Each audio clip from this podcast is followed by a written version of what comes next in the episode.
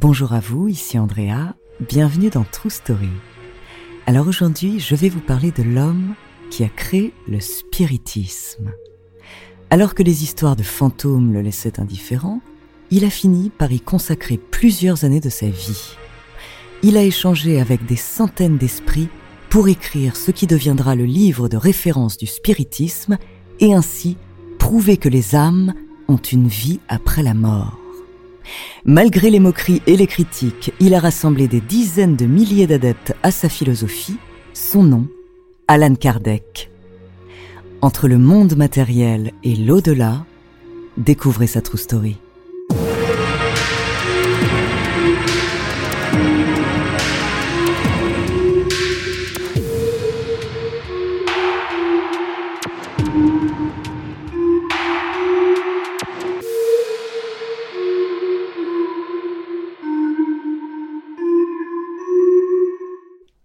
Avant de commencer à vous raconter cette histoire extraordinaire, laissez-moi vous présenter notre partenaire.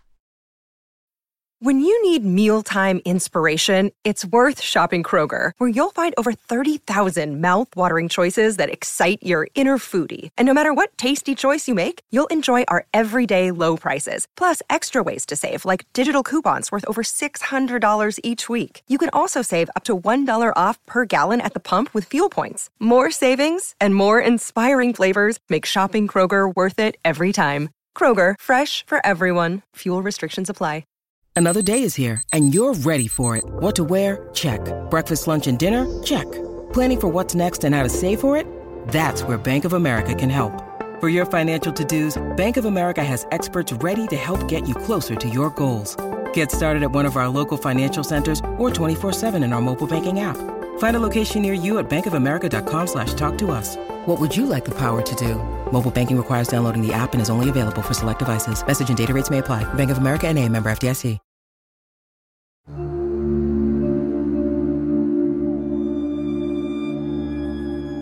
Le fantasme de communiquer avec les morts anime tout à chacun depuis longtemps. Dans les années 1850, il se réalise enfin.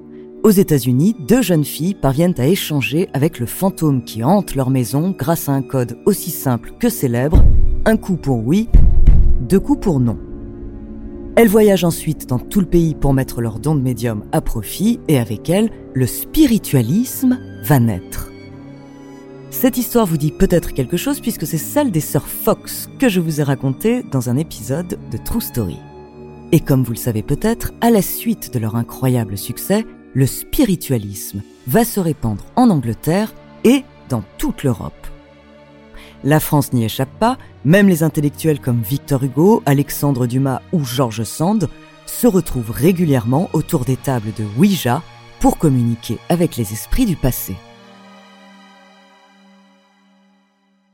Cependant, d'autres sont beaucoup moins enthousiastes devant ces pratiques qui semblent plus récréatives que spirituelles. C'est le cas d'un professeur d'une grande renommée, monsieur Léon Rivaille. Il a une cinquantaine d'années, c'est un pédagogue réputé, très curieux, mais il reste de marbre face au spiritualisme. Il comprend l'engouement de ses pairs, cependant, il a du mal à croire aux étranges phénomènes dont tout le monde parle. Pourtant, quelque chose va le pousser vers le monde des esprits. Pour comprendre pourquoi et comment, revenons quelques années en arrière. Léon Hippolyte Denisard Rivaille est issu de la petite bourgeoisie lyonnaise il a 10 ans lorsque ses parents l'envoient en Suisse pour qu'il reçoive la meilleure éducation possible auprès de Johann Pestalozzi, un éducateur dévoué et à l'esprit très ouvert. Avec lui, Léon apprend plusieurs langues, mais son éducation est aussi basée sur l'apprentissage de valeurs telles que l'amour, la fraternité et l'égalité entre les êtres humains.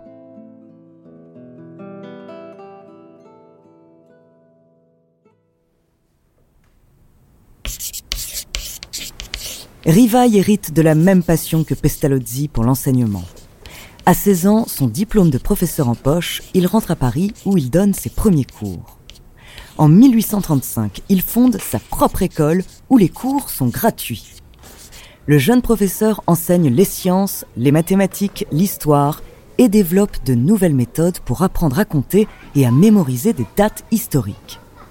Il écrit ainsi ses premiers livres de pédagogie et déclare vouloir débarrasser la jeunesse des multiples superstitions qui polluent les esprits juvéniles et malléables. C'est un travailleur infatigable, dévoué et qui aime apprendre pour apprendre aux autres. Malheureusement, sa passion va être réfrénée puisque l'école où il enseignait ferme à cause de problèmes financiers. Pour gagner sa vie, il accepte donc les petits travaux qu'on lui propose. Entre deux leçons, il fait de la comptabilité et des traductions.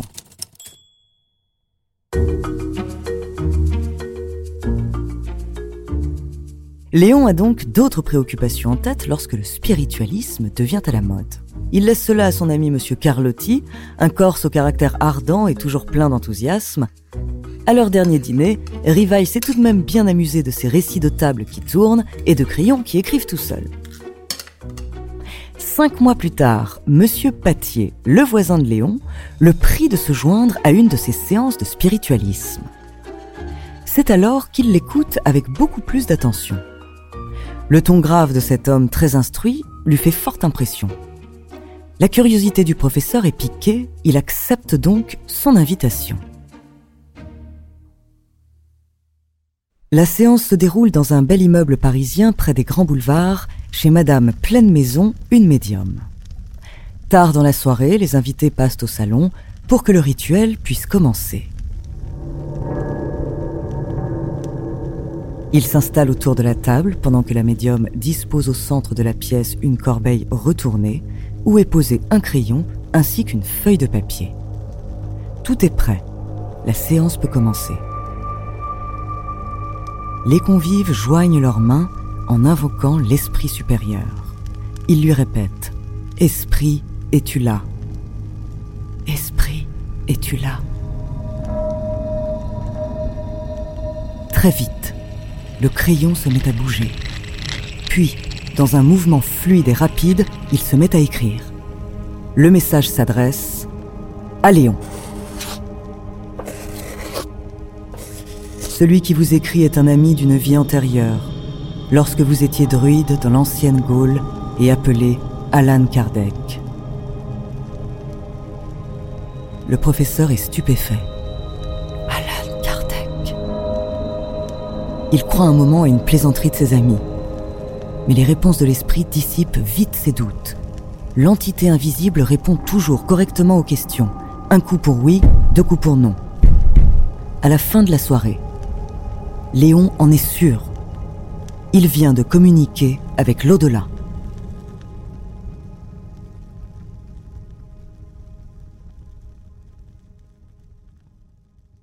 Le professeur a tout de même besoin de comprendre ce qui s'est passé. Il veut savoir qui sont ces esprits, quel rôle ils jouent dans l'univers, dans quel but ils communiquent avec les mortels. Il veut explorer ce nouveau monde qui vient de s'ouvrir à lui, le monde des invisibles.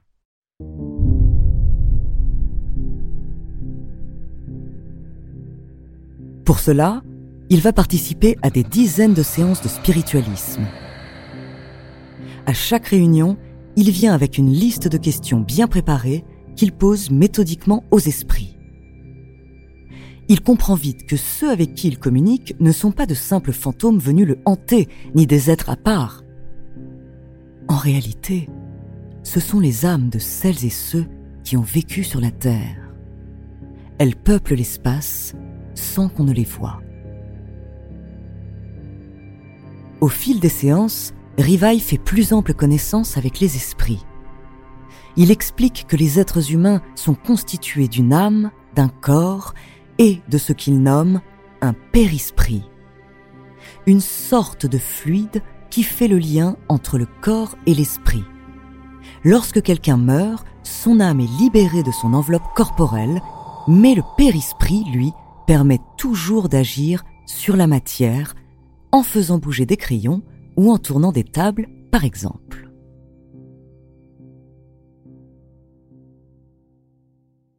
Finalement, tout cela n'a rien de surnaturel. Pour lui, ce n'est que de la science. Monsieur Carlotti, son ami corse dont il s'était gentiment moqué, se réjouit maintenant de voir Léon aussi féru de spiritualisme. D'autant plus qu'il a une mission pour lui. En effet, Carlotti et un de ses confrères ont eux aussi pris de nombreuses notes durant leurs échanges avec l'au-delà.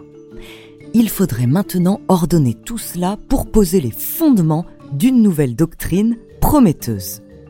Le professeur Rivaille, réputé pour sa rigueur et son esprit méthodique, semble être l'homme de la situation. Pourtant, il refuse. Même si c'est une bête de travail, l'ampleur de la tâche est colossale, il n'aura pas assez de temps à y consacrer.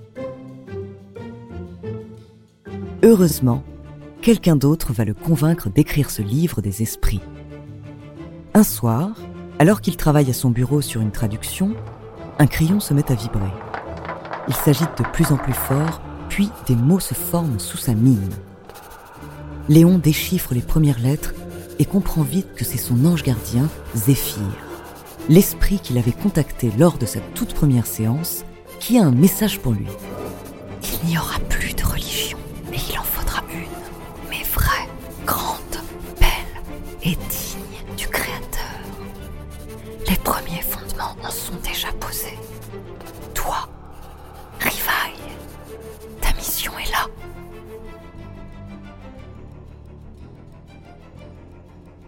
Léon a saisi le message. Il doit accepter la tâche proposée par Carlotti. Son esprit protecteur l'aidera à la mener à bien. Le soir même, il se met donc au travail. Pendant des mois, il complète et met en ordre les notes de ses confrères. Il travaille également avec une dizaine de médiums. À chacun et chacune, il confie une liste de questions à poser aux esprits avec qui ils sont en contact. Il suit une méthodologie rigoureuse, c'est un vrai travail scientifique.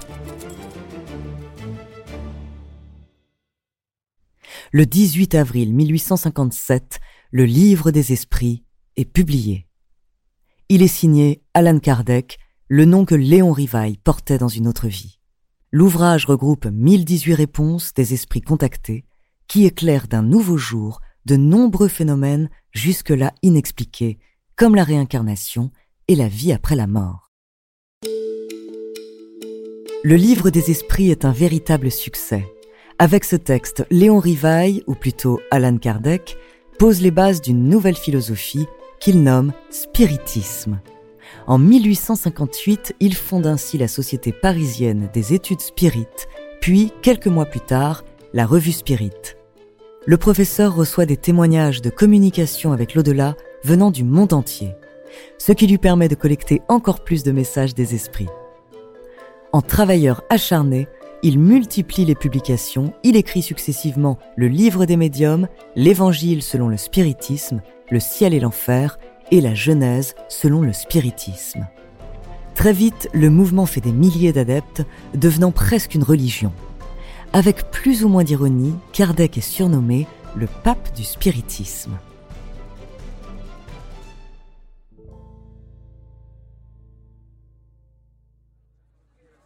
Et en 1862, il se lance dans une tournée effectivement digne des plus grands pontifes. Dans les plus grandes villes de France, devant des salles combles, il partage l'enseignement qu'il a reçu des esprits. Cela dit, le spiritisme n'a rien d'une secte. Au contraire, le mouvement va évoluer pour tendre de plus en plus vers la solidarité, la nécessité de faire le bien autour de soi pour devenir des âmes plus sages.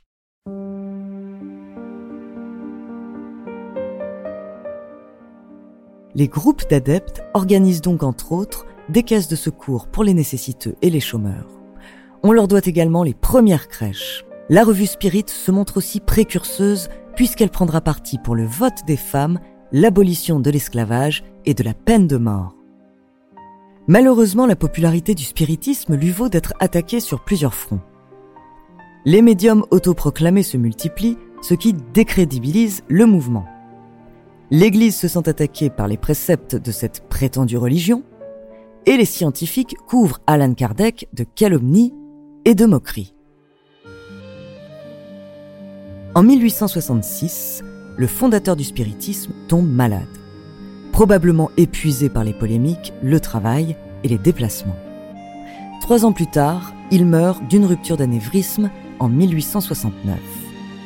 Il est enterré au cimetière du Père-Lachaise à Paris sous un menhir pour rappeler sa vie antérieure de druide, Mais son âme, elle, doit sûrement errer dans l'espace qui nous entoure.